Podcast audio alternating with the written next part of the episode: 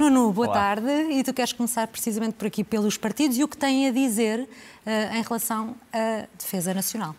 Podíamos chamar isto os partidos à defesa. Um, defesa nacional, no fundo, é, o, é, é aquela zona da política em que a política internacional se mistura com a política nacional porque a defesa, obviamente, numa sociedade decente, tem a ver com a proteção de fronteiras e com a proteção de toda a comunidade, não tem a ver com conflitos internos.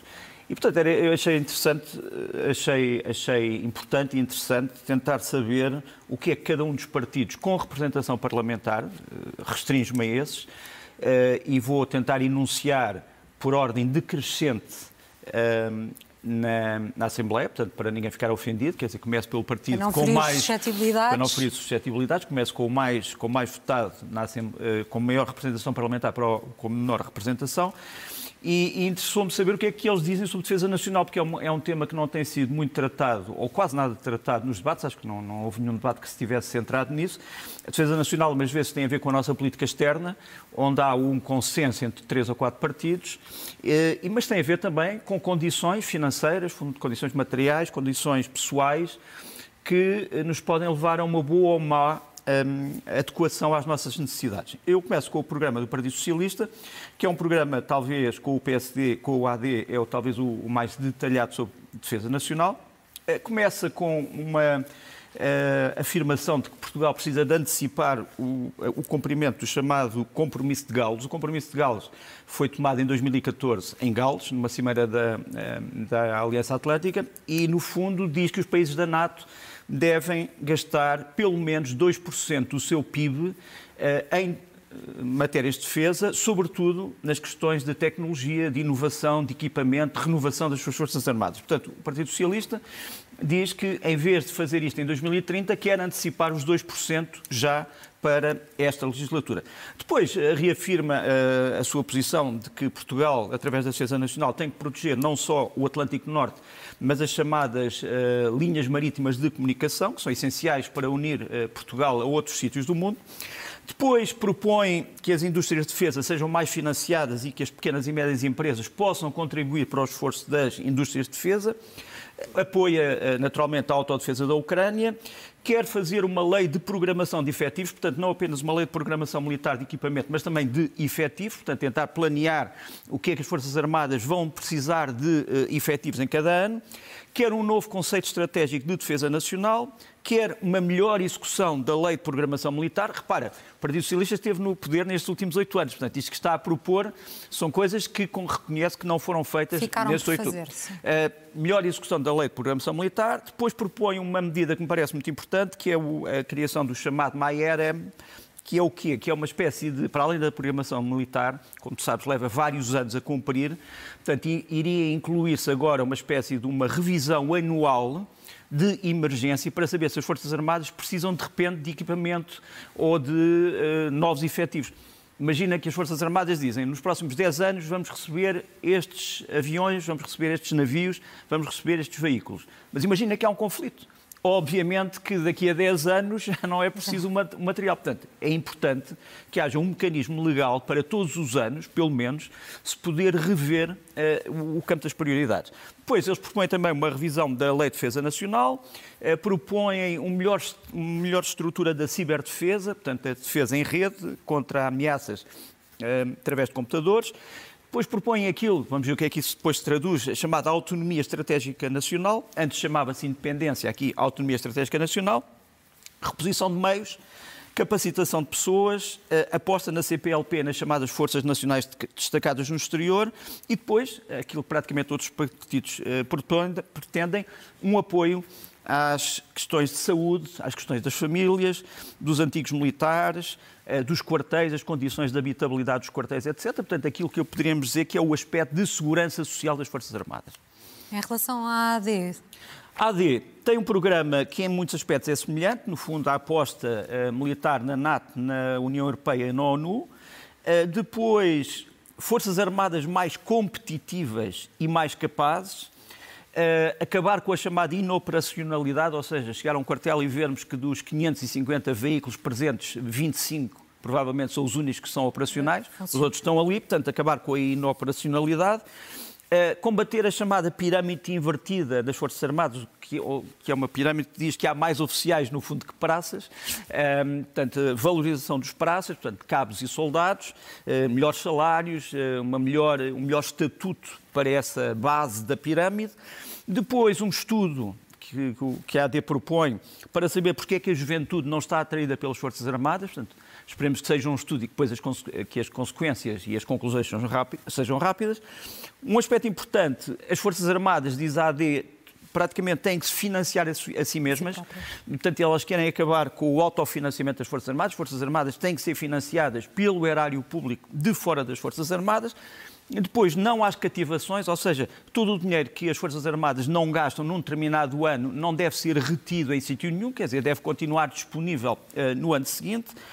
Uh, compromisso de galos, portanto, os 2%, uh, eh, e eles especificam em tecnologia, investigação e equipamento, uh, mais capacidades, mais meios, mais operações, aposta também na CPLP, preparação de Portugal para a guerra convencional, mas também para as chamadas operações especiais, é o único partido que fala das operações especiais, aposta no espaço e no uso defensivo do espaço, em colaboração com os Estados Unidos, com o Reino Unido e com a União Europeia uma nova prioridade dentro da LPM, da Lei de Programação Militar, deve ser revista para eh, haver novas prioridades. A criação de uma espécie de uma cadeira de educação para a defesa eh, nas escolas e nas universidades e, na, e nos liceus. Eh, ciberdefesa, indústrias de defesa, portanto, o AD quer indústrias de defesa portuguesas voltadas sobretudo para a exportação, para as nossas necessidades, mas também para a exportação, e, e apoio aos antigos combatentes. Em relação, uh, seguindo esta, esta linha, Ordem o Chega, por exemplo, uh, o que é que tem a dizer em relação a... O Chega, uh, o Chega também diz que Portugal tem que chegar à meta Pelo do menos compromisso... visualmente a imagem em termos de Sim. proposta faz As diferença. As propostas estão à direita. Sim, à estão direita. à direita. quase estes três primeiros partidos, como tu viste, têm os símbolos nacionais, mas o que é que o Chega diz? O Chega quer também os 2% para a defesa, através do compromisso de Gales, quer a dignificação das carreiras militares, estou a citar, quer mais incentivos para as pessoas entrarem nas Forças Armadas, quer a modernização não apenas de material, mas também das infraestruturas, quer a proteção e expansão das indústrias de defesa, portanto, mais um partido que diz que Portugal se deve apetrechar com eh, indústrias de defesa competitivas e o apoio aos antigos combatentes. Que é o tal que também está presente na maioria do, Sim, dos como partidos. tu vês, os partidos, entretanto, vai-se reduzindo Era isso que eu estava tópicos, a dizer, visualmente prima, os dois As letras são maiores porque os temas são mais pequenos. São mais pequenos. O, a Iniciativa são... Liberal. A Iniciativa Liberal, curiosamente, é um partido que nós esperaríamos que, como quer menos funções do Estado e, e sobretudo, do Estado inútil desaparecer, poderíamos dizer que se calhar não ligava tanta importância à defesa nacional, mas não é verdade, é um dos partidos que liga mais importância à defesa nacional. Diz uma coisa, a, a princípio, diz que as pessoas têm que entender que a defesa nacional é a proteção dos direitos, liberdades e garantias. Portanto, a defesa nacional não é outra coisa senão isso. E, portanto, deve entender-se a despesa para a defesa nacional como uma defesa da proteção dos direitos, liberdades e garantias. Recuperação do prestígio das Forças Armadas, novo, novo conceito estratégico de defesa nacional, revolução tecnológica militar, portanto, Forças Armadas cada vez mais tecnológicas, mesmo que tenham menos pessoal. Depois uma coisa que eles dizem que é o reimaginar carreiras. Portanto, no fundo, eles propõem que haja um grupo de trabalho que tente dar uma nova resposta à pergunta para que servem as Forças Armadas e porquê é que havemos de entrar na carreira militar. Depois, expansão industrial, mais um partido mais que um propõe partido isso, e, isso, e mais um partido que diz que as empresas portuguesas de defesa devem competir no exterior e devem exportar. Depois, eh, um elemento que talvez seja o mais polémico destes todos, que é aquilo que eles chamam a credibilização do Ministério da de Defesa Nacional. Eles acham que o Ministério da Defesa Nacional não é credível neste momento porque tem demasiados eh, pontos obscuros, demasiados túneis, demasiada burocracia, demasiadas ordens e contra-ordens e deve ser simplificada mais a sua vida. Sim. cooperação internacional nas zonas de interesse histórico de Portugal, passo a citar. E depois o Partido Comunista, eh, logo a seguir? Partido Comunista Português, o que é que diz? O Partido Comunista Português eh, tem um programa que começa por dizer que as Forças Armadas têm que manter a sua missão constitucional. Portanto, eles dizem, Forças Armadas, as missões estão na Constituição e são só essas e não outras. Pronto. Depois dizem, Uh, e obviamente que não falam na NATO, mas nós sabemos que isto tem a ver com a NATO e com outras, com outras entidades, diz assim, os interesses E as necessidades nacionais, no que toca à defesa nacional, têm que estar acima dos compromissos. Portanto, quer que sejam os compromissos, mais importantes são os interesses e são as necessidades. Podemos partir do princípio que se os interesses e as necessidades, a certa altura, forem contra os compromissos, os compromissos serão uh, violados ou acabarão, não é? Depois, apoio aos antigos combatentes, com uma pensão mínima para os antigos combatentes. É curioso que o Partido Comunista, por exemplo, não, não ataca os antigos combatentes, como sabes, são essencialmente pessoas que combateram até 1974, 75, portanto têm hoje já 70 e muitos anos, 80 anos. Eh, o Partido Comunista não os vai atacar dizendo que praticaram crimes de guerra em África, etc. Não, vai apoiá-los, antigos combatentes, pensão mínima.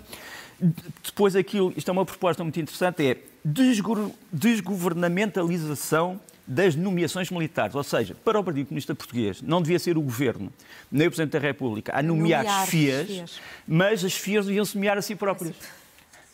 Uh, portanto, é um mecanismo interessante que tem sido pouco falado, mas que é proposto, uh, obviamente me parece ser contrário totalmente à Constituição, mas, uh, mas esse é outro problema. Depois, um ponto importante, os salários dos militares devem ser pagos a partir da altura da promoção, e não só no fim do ano, quer dizer, eles são promovidos e terão que ser remunerados imediatamente pelo novo salário. Tem havido um problema nos últimos anos, é que as pessoas promovidas geralmente só são pagas com esse novo salário no fim do ano, portanto, eles são contra isso. Depois, outro ponto interessante, gestão militar, portanto, terão ser as Forças Armadas a gerir a segurança social das Forças Armadas. Portanto, autogestão da segurança social das Forças Armadas. Depois, melhores quartéis, quartéis mais dignos e depois, quanto às indústrias de defesa, também defendem as indústrias de defesa, mas diz que é contra a má gestão das indústrias de defesa, acusando as atuais de estarem mal geridas. Mal, geri, mal má gestão. E o Bloco de Esquerda, o que é que o Bloco de Esquerda, o Bloco de Esquerda nunca usa a palavra, a expressão defesa nacional. Defesa nacional. Só usa a propósito de um ponto que é a propósito dos trabalhadores precários na defesa nacional. Pronto. Uh, propõe a saída da NATO, propõe isso formalmente. Claramente, formalmente. Uh, propõe o desarmamento negociado e multilateral em que Portugal se desarmará à medida que outros países se vão também desarmando. Propõe que a base das lajes, como sabes até agora tem sido uma base essencialmente militar, se transforme num aeroporto civil. Não discute se o aeroporto civil das lajes seria competitivo ou não, diz aeroporto civil, pronto. Depois quer uma cimeira para a paz na Europa em vez da ajuda militar à Ucrânia. É isto que é proposto. Podemos passar ao próximo. Podemos, que é o livro. Cada vez mais pequenos as propostas. Vai o livro, o que é que o livro diz? O livro também não fala em defesa nacional, diz que quer uma comissão e uma rede nacional para proteger os ex-combatentes, uma nova comissão e uma nova rede nacional para combater os ex-combatentes. Diz que a Frontex, que é uma agência da União Europeia, como sabes, que protege no, que controla uh, os acessos marítimos à, à, Europa por causa da imigração ilegal, que se deve transformar, eu vou citar, numa agência europeia de salvação marítima, portanto é isso que, que é proposto, propõe uma política europeia para a cooperação e para a paz, e quanto à Ucrânia, diz que a única, a única ajuda é política e apenas através de conversações. Portanto, também não, não, não, não está a favor da defesa militar da Ucrânia ou da ajuda à defesa militar. A fechar o PAN? Não, a fechar ainda faltam dois.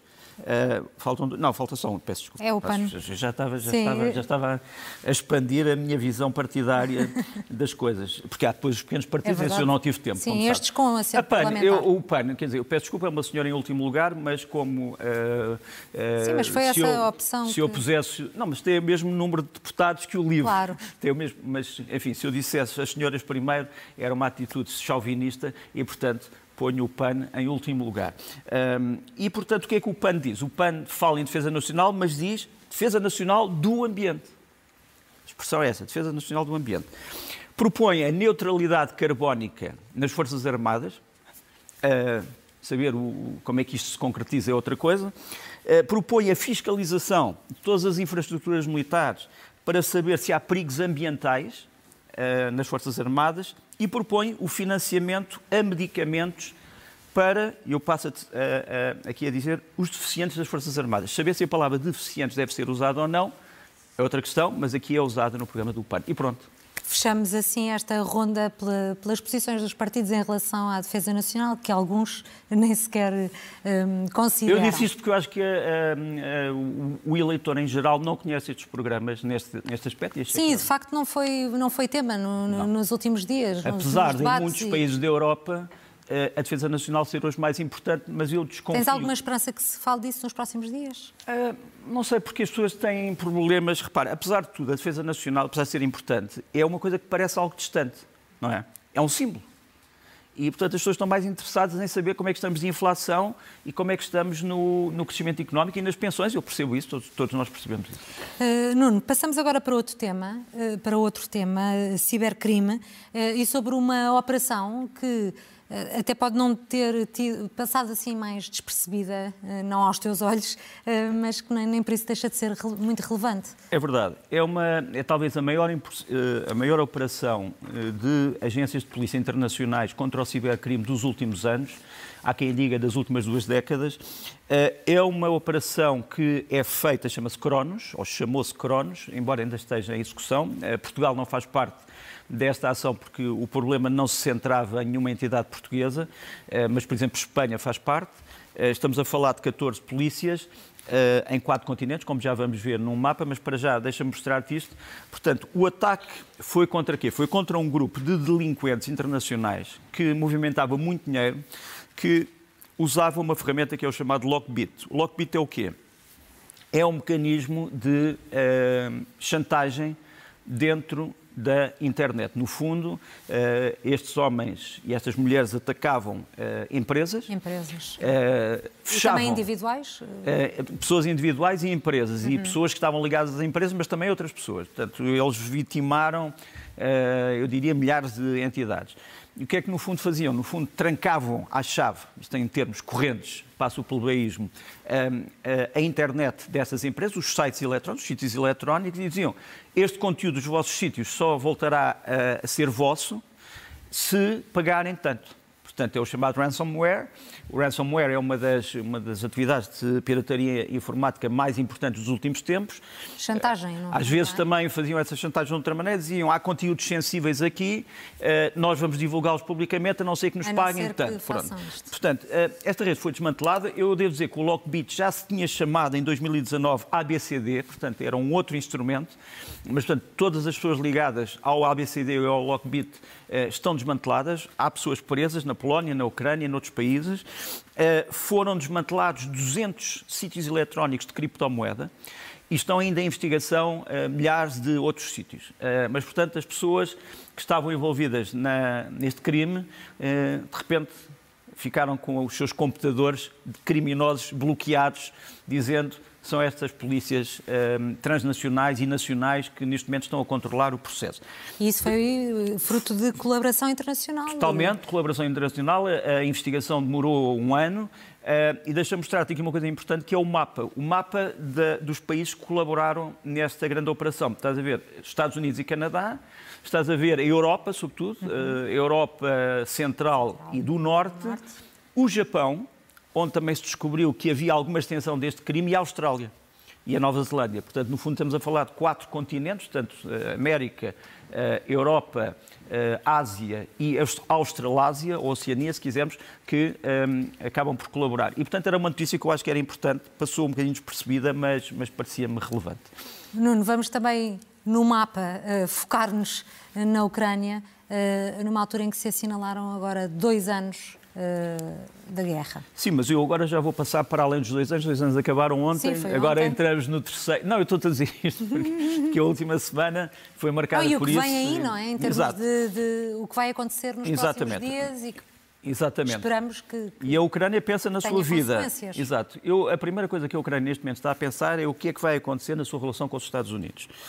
Os Estados Unidos, eh, eh, a primeira coisa que nós percebemos é que o atraso na ajuda americana mostra que, ao contrário que as pessoas julgam, o sistema constitucional americano não é um sistema verdadeiramente presidencialista no que toca aos poderes. Quer dizer, o presidente está largamente limitado pelo Congresso. Portanto, é muito mais um sistema parlamentarista em relação aos, aos poderes do que propriamente um sistema eh, presidencialista. Está neste bloqueio, não é? Não consegue está, avançar. Uh, o, a Ucrânia ontem, a propósito dos, dos dois anos, publicou este vídeo a, ajuda, uh, a agradecer aos Estados Unidos a ajuda. Portanto, repara, a Ucrânia tem armas que nunca teria tido se não fossem os Estados Unidos. Os HIMARS, os Patriot, os carros de combate Abrams, eh, as munições, as armas individuais, os veículos blindados Bradley, que aparecem todos aqui. A Ucrânia não tinha nada disto em, 22 de fevereiro, em 24 de fevereiro de 2022. Portanto, quando a Rússia vem dizer que desmilitariza, queria desmilitarizar a Ucrânia, foi o contrário. A Ucrânia adquiriu, adquiriu armas que nunca tinha tido. E, portanto, os americanos. Mas serve como agradecimento e, se calhar, apelo também. E apelo, e apelo, porque realmente a Ucrânia precisa, sobretudo, de instrumentos para que muito deste equipamento funcione. Por exemplo, tem as baterias dos Patriot, mas precisa de mais mísseis Patriot. Tem, por exemplo, os Abrams, tem os Bradley, mas precisa de mais munições. Repara, um carro de combate ou um canhão ou um obus sem munições não serve para não, nada. Claro. É uma, uma, obra de arte pós-moderna, é um bocadinho sinistra. Uh, os, os, os, os, ucranianos receberam algumas dezenas deste carro de combate que eu vou mostrar aqui, que é o Abrams. Temos aqui uma imagem, uh, temos aqui um vídeo dos Abrams perto de Avdivka, que é a tal uh, cidade que a Ucrânia perdeu na semana passada, uma cidade totalmente destruída, mas que agora já, já está na linha da frente. E muito importante também, e muito importante, sim, até porque os russos, eh, segundo nós sabemos, hoje estão a expandir o seu controle e estão já a avançar para o ocidente Avdivka, ou seja, já para mais terreno que está ainda dominado pelos, pelos ucranianos. O carro combate, o Abrams, embora tenha sido fornecido em várias dezenas de unidades, uh, enfim, o número é mais ou menos classificado, mas diríamos 40, 40, 45, 50, embora o número oficial tenha sido, tenha sido mais pequeno, mas os ucranianos estão a poupar estes carros de combate. Precisavam de 10 vezes mais, estão a poupá-los, portanto estão a usá-los quase individualmente. Em vez de colunas de carros de combate, estão a usá-los individualmente. E é algo que é feito porque eles queixam-se que realmente eh, não têm recebido aquilo que tinha sido prometido ao ritmo que foi prometido. E quando me perguntam, bom, mas os Estados Unidos não estarão preocupados com o facto deste equipamento poder ir parar às mãos erradas? Ou os ucranianos, através da antiga corrupção que tiveram no seu território, terem ainda núcleos que desmantelem estes, estes veículos e levem peças para outros sítios? Não, porque repare, ao contrário do que se pensa, eu vou mostrar este documento, os Estados Unidos têm uma comissão permanente que serve só para fiscalizar, fiscalizar esta ajuda. Isto. Este é o, última, é o último documento dessa Comissão Independente de Fiscalização. É uma comissão que é feita por peritos uh, militares e peritos civis, controlada pelo Pentágono. É uma e que controla tudo o que já foi transferido, tudo, que ainda vai ser. Tudo pode aparecer num quartel para saber onde é que está o equipamento X, uh, pode tentar saber onde é que está o fundo Y e depois transmite isto ao Congresso americano. Portanto, o Congresso americano está 100% ciente daquilo que é fornecido, daquilo que é gasto e daquilo que é utilizado. Portanto, a ideia de que não há controle é uma ideia mentirosa, mas que eu percebo que tenha sido, tenha sido uh, propagada. Deixa-me só dizer que os ucranianos estão ainda. Uh, não estão preocupados, mas eles têm que viver com os chamados falsos amigos. Como nós dizíamos em português, e passo mais uma vez o plebeísmo, os amigos de Peniche. Peniche é uma cidade muito bonita, mas havia a expressão amigos de Peniche, que eram os falsos amigos.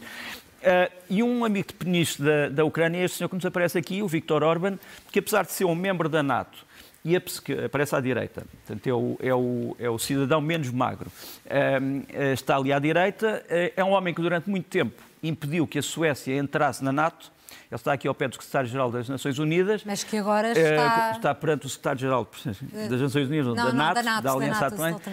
O senhor Orban o que é que fez ontem? Fez uma coisa que me parece, para os ucranianos, é vergonhosa. Opôs-se a que a União Europeia pudesse fazer um comunicado de censura à invasão. Quer dizer, era só um comunicado, não era mais nada, não, não se ia pedir ao Sr. Orban que, que sacasse o seu porta-moedas para financiar quem quer que fosse, era apenas condenação da invasão. Da invasão russa. O Sr. Orban achou que o comunicado estava feito de uma maneira que ele não gostava. E pronto, e não fez. Portanto, isto é para mostrar mas também. Tem, mas tem sido frequente essa posição. Frequente. Agora, deixa-me só dar-te algumas notícias à frente. Eh, uma das frentes importantes é a frente de Kherson, portanto, a frente da, da margem esquerda do rio Dnipro, portanto, a margem sul, que foi ocupada pelos russos, mas que, entretanto, uma parte foi libertada pelos ucranianos, numa zona chamada Krinky, que é uma espécie de uma testa de ponto onde estão fuzileiros ucranianos. O ministro da Defesa russo, Shoigu, veio dizer que essa testa de ponto ucraniana tinha sido já devastada, tinha sido ocupada, mas isto são russos, fuzileiros russos que estão do outro lado, e que dizem, eu não, não sabemos quem é que difundiu esse boato, é que nós ainda não conseguimos lá entrar, portanto os ucranianos continuam naquelas posições. Desmentem. Portanto, uma unidade de fuzileiros russa desmente o seu ministro da Defesa, que é uma coisa também curiosa na frente. Confusa. Sim. Depois, também na frente, uma, uma coisa interessante, estes homens que nos vão aparecer aqui são de uma brigada, de um regimento de soldados militares bielorrussos, de origem bielorrussa, que estão a combater ao lado dos ucranianos. E é chamada unidade Cassius Kalinowski, que é uma, que é uma, que é uma unidade de elite que lembra uma figura histórica da, da, da Bielorrússia. E cada vez estão a chegar mais voluntários, quer dizer, a Ucrânia tinha uma espécie de uma companhia com esses homens, agora teve que aumentar para um regimento e já vai ter quase uma brigada, por cada vez mais. Aqueles que são reconhecidamente os grandes aliados da, da, da Rússia. Da Rússia. Sim, mas Portanto, os bielorrussos dizem nós não nos revemos na posição do nosso governo face a esta guerra. Nós apoiamos a Ucrânia porque queremos, no fundo, a, a libertação da Ucrânia. Depois, e para acabar, ainda na frente, este problema grave que a Rússia está a ter dos aviões que estão a cair, os aviões militares. Quer dizer, quem é que está a bater os aviões? Este é mais um Su-34 que caiu. Os ucranianos destruíram um avião de controle aéreo. Uh, os destroços terão, terão destruído desde segunda-feira passada, portanto, nos últimos, digamos, desde o último domingo, portanto, nos últimos sete dias, terão destruído 8 a 10 aviões de caça uh, russos de última geração, Su-34 e Su-35, e o tal avião de controle aéreo que era um avião que comandava operações, o A-50. O A-51, que, os, que, que a NATO chama Manstay, é um avião gigante que uh, tem um, um, um, radar que pode alcançar centenas de quilómetros. Uh, o alcance é classificado, mas diríamos 500 quilómetros. Pode identificar alvos em 500 quilómetros. Pode conduzir missões de ataque de vários aviões são os olhos que a Rússia tem no ar para vigiar a Ucrânia. E este é o segundo avião que os ucranianos destroem uh, em muito pouco tempo, desde janeiro. E, portanto, as grandes operações que a, que a Rússia preparava uh, para o dia de celebração do segundo aniversário tiveram que ser paradas porque este avião desapareceu. Uh, não é que a Rússia agora fique desarmada, pelo contrário, tem armas suficientes para destruir totalmente a Ucrânia. Mas está a ser punida por esta invasão, sem dúvida. Nuno, continuamos a falar de conflitos, mas sobre a ausência de regras nos conflitos. E, e, e eu acho que é importante explicar a, escolha deste tema. Exatamente. Eu vou ser como a toupeira. O eu vou que vai ser... aparecer aqui o eu, o eu Vou Ser Como a Toupeira é, uma, é, uma, é, uma, é um verso e é uma música do, do José Afonso, José Afonso, eh, no fundo que é, joga um bocado com esta ambiguidade, as toupeiras cavam o solo e podem destruir uma estrutura a partir de dentro, não é? Podemos dizer, ah, mas isto é para servir a revolução, para algum, em alguns casos é a revolução, em outros casos é a reação, mas é, no fundo, a ideia de algo que vem de dentro, que não é o inimigo que se espera, não é? Portanto, é um inimigo de dentro. Eh, e é só nesse aspecto. E realmente guerra, as guerras que estamos neste momento a viver são guerras de topeiras, de certa forma, não são guerras convencionais no sentido clássico. Esta imagem que eu vou mostrar aqui é uma imagem de 1910.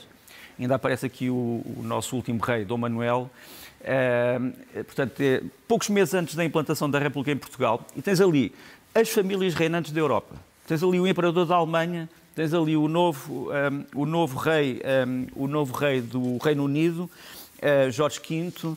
Isto foi no funeral de Eduardo VII. Tens ali os monarcas uh, da Bulgária, da Bélgica, uh, dos países escandinavos. tens o rei de Espanha, obviamente. Eles estavam todos reunidos em 1910 quatro anos depois, essas famílias reais estavam em guerra. A vida internacional tinha uma imagem completamente diferente. Uh, nos primeiros anos da Primeira Guerra Mundial, isso é reconhecido pelos historiadores, as pessoas partiam para a guerra como se partissem para uma espécie de duelo medieval entre senhores com regras de Sim. cavalaria ou regras de boxe e... estabelecidas. Já não é assim. Uh, sem tantas toupeiras, digamos assim. Desiludam-se, já não é assim. Portanto, isto que vemos aqui do tempo do funeral de Eduardo VII e da sucessão para Jorge V já não é assim. Uh, hoje temos essencialmente uh, grupos que entram dentro dos Estados e destroem esses Estados. por exemplo, uma grande polémica neste momento é nos Estados Unidos onde o Donald Trump ganhou, como sabes, a Carolina Esta, do Sul, sim. que é uma, era uma vitória mais Esta ou menos noite. conhecida. Mas nós vamos ver este homem, nós não conhecemos a cara, ou melhor, eu fui-lhe descobrir a cara por causa de, de, uma, de, um desenho que é feito no, no, tribunal. Como tu sabes, os tribunais americanos, em muito, na maior parte dos casos, não permitem a filmagem dentro da sala de audiências, portanto tem que haver um desenhador oficial, Sim. está ali o desenhador.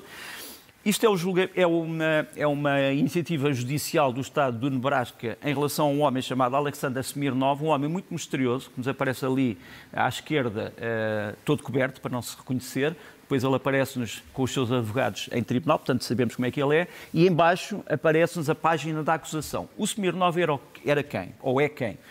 Antigo informador do FBI, portanto da Agência uh, Federal, uh, a Polícia Judiciária Americana, chamemos-lhe assim, de investigação criminal, é um homem que ao mesmo tempo trabalhava aparentemente para os serviços secretos russos, para o FSB russo, para os serviços secretos internos, então, passava, duplo. passava falsa informação para o FBI e terá estado na origem de muitas teses de conspiração que se foram, entretanto, criadas nos Estados Unidos sob a influência do poder russo no processo americano.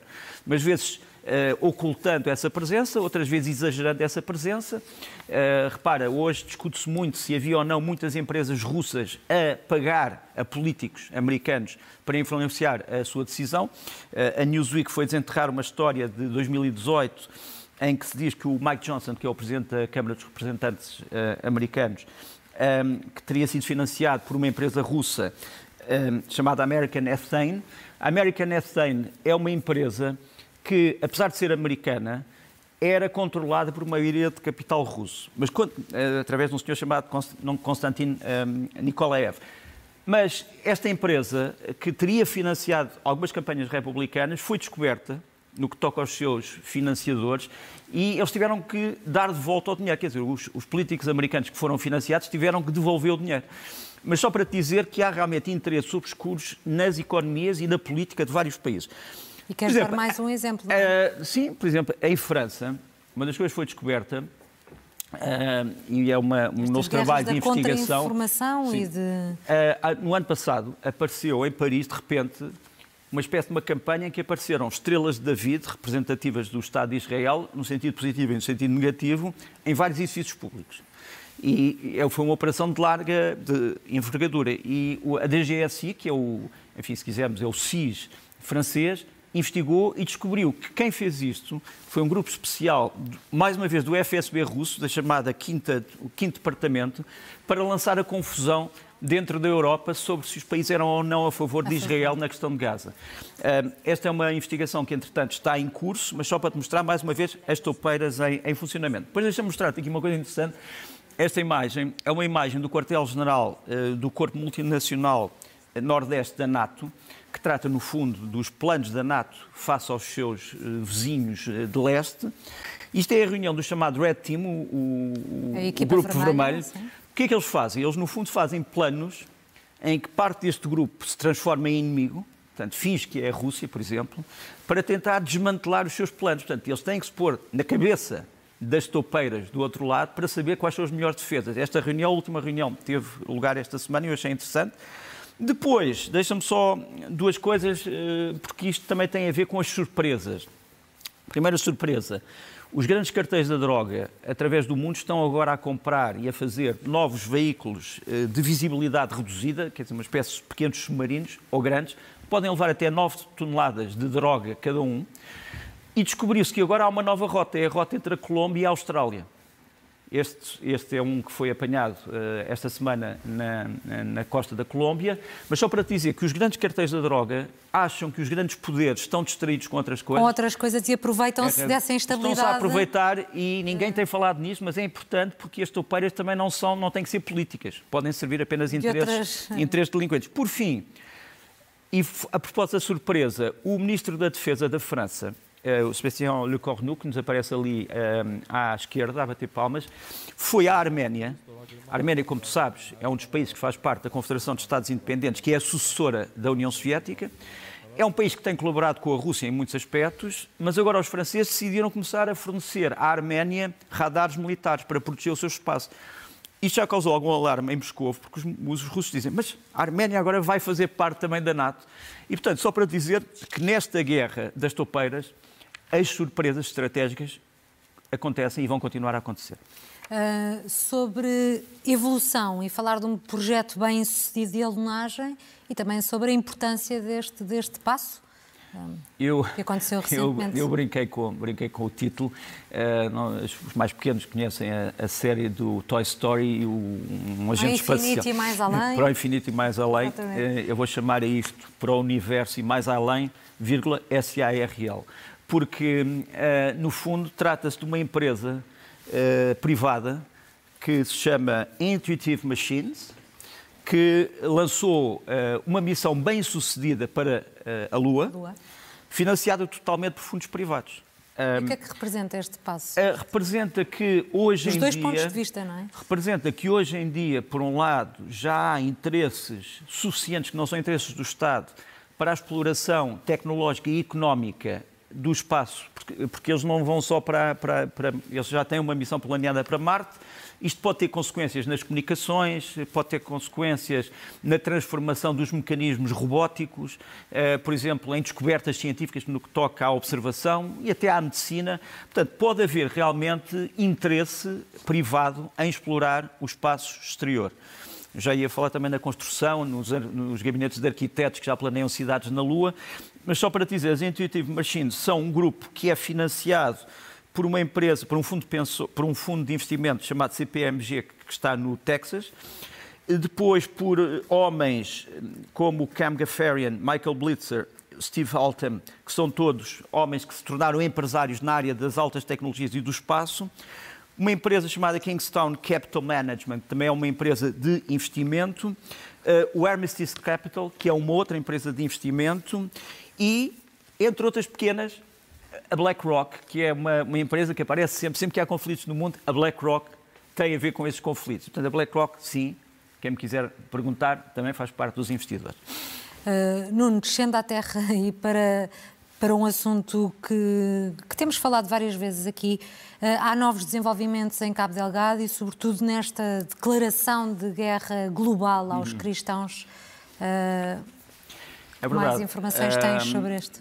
A informação que eu tenho é que os documentos que foram apreendidos este grupo, o, Daesh, que está em Moçambique, que agora se diz uh, uh, Governo Islâmico de Moçambique, é assim que eles agora se chamam. Uh, estou aqui vários elementos da sua, da sua última saga, que foi a destruição de missões cristãs em Cabo Delgado mas eles, para além disso, deixaram documentos onde realmente dizem que declaram a guerra global aos cristãos e dizem: vós, vós cristãos, têm, do, têm, há duas hipóteses. Ou se convertem, uh, ou pagam a chamada jizya, que é um, um imposto para os não crentes, digamos assim.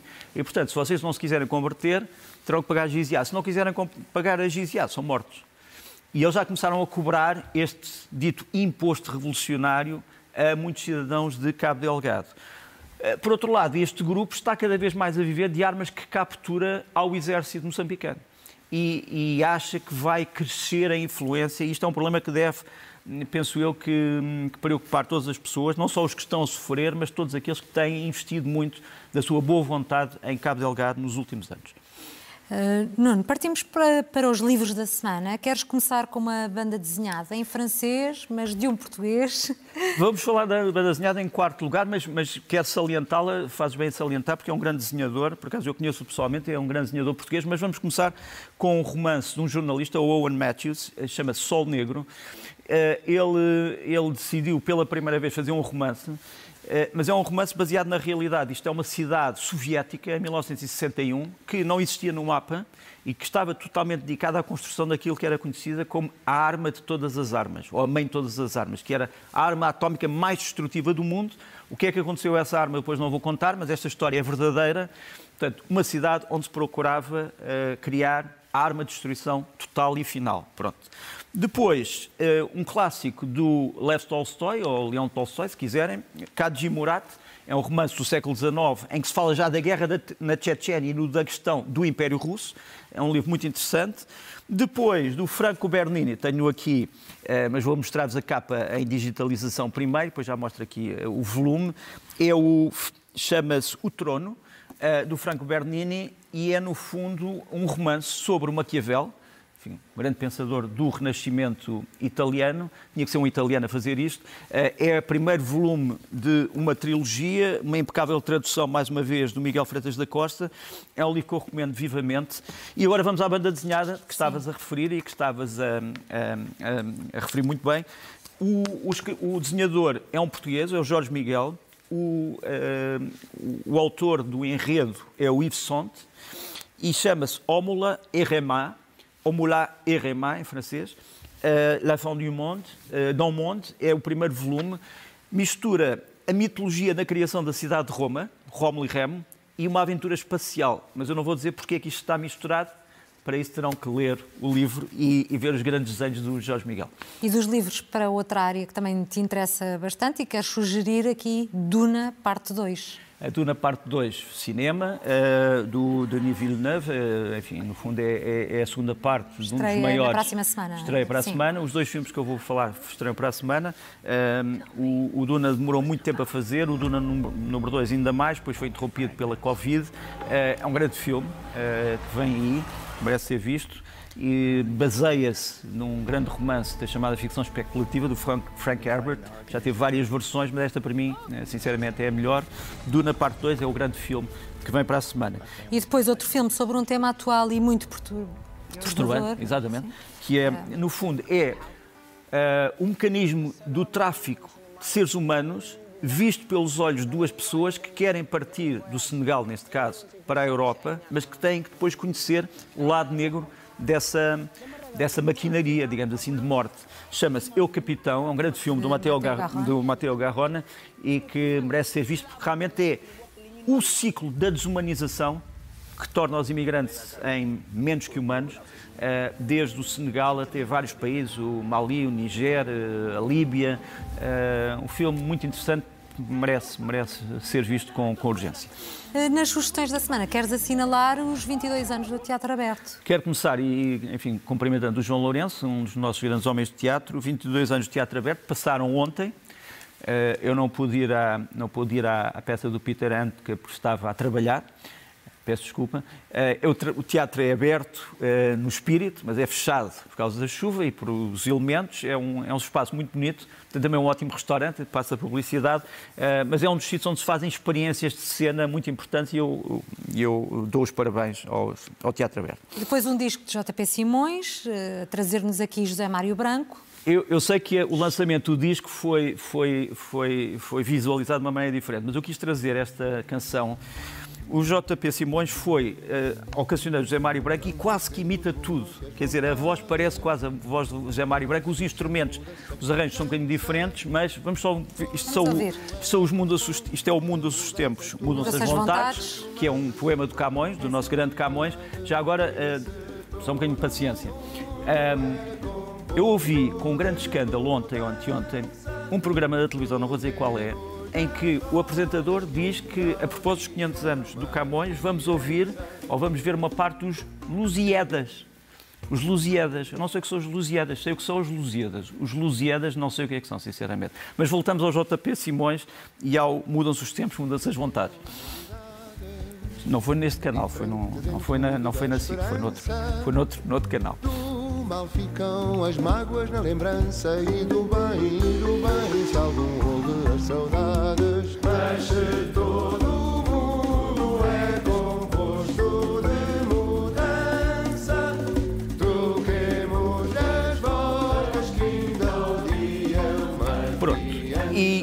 ainda na música, mas agora em concerto. Eh, Vou é disco, em concerto. Exatamente, olha, isto é no dia 27, ainda por cima é de graça para quem se inscrever até às 3 da tarde no São Luís. É o festival chama-se Lusafonia tenta ir buscar a música negra americana e o hip hop, o jazz uh, e outros dialetos, o rhythm and blues que se fazem em Portugal. Uh, tens a Selma Amus, tens a Maura, outros. Mas vem esta senhora no dia 27, que é a Lauren Talise. Vamos ouvir um bocadinho. Convidados de fora também. Convidados de fora.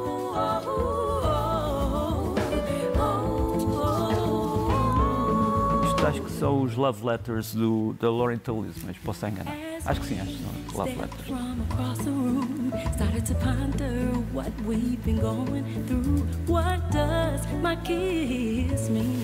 E pronto, é no dia 27. E temos.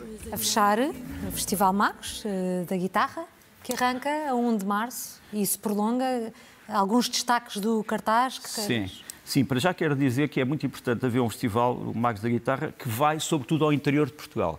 Repara, vai a Carrazeda de Anciães, vai a Mursa, vai a Bragança, vai a Lamego, vai a Vila Pouca da Guiar, vai a Sabrosa, vai a Peso, de Régua, da, Peso da Régua, vai a Mesão Frio, vai ao Tabuaço. Portanto, descentraliza. Totalmente, mas descentraliza sobretudo numa zona do interior. zona do interior. Uh, quer dizer, a interioridade não pode ser uma inferioridade, não é? Uh, e vais ter grandes nomes da guitarra, desde o blues até, a, flamenco, até o folk, o flamenco, jazz, uh, jazz mas, são tudo, mas são mais músicas tradicionais do que propriamente sim. experimentais. Uh, agora, vais ter, eu saliento aqui dois. Este vai no, no, a Mursa no dia 1 e a Pesa Régua no, no dia 2 é o David Silva, é um dos grandes nomes do novo Flamengo espanhol. Um, ele, o projeto que, que ele tem agora é o Tierra, mas vamos ouvi-lo aqui numa burlaria.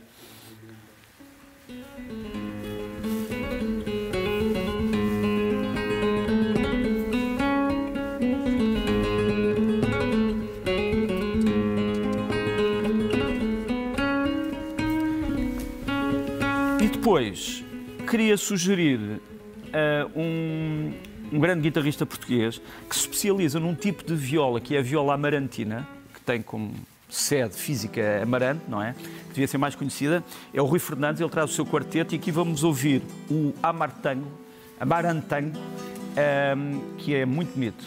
Uh, viola Amarantina, Rui Fernandes, e ele vai no dia 13 a Bragança.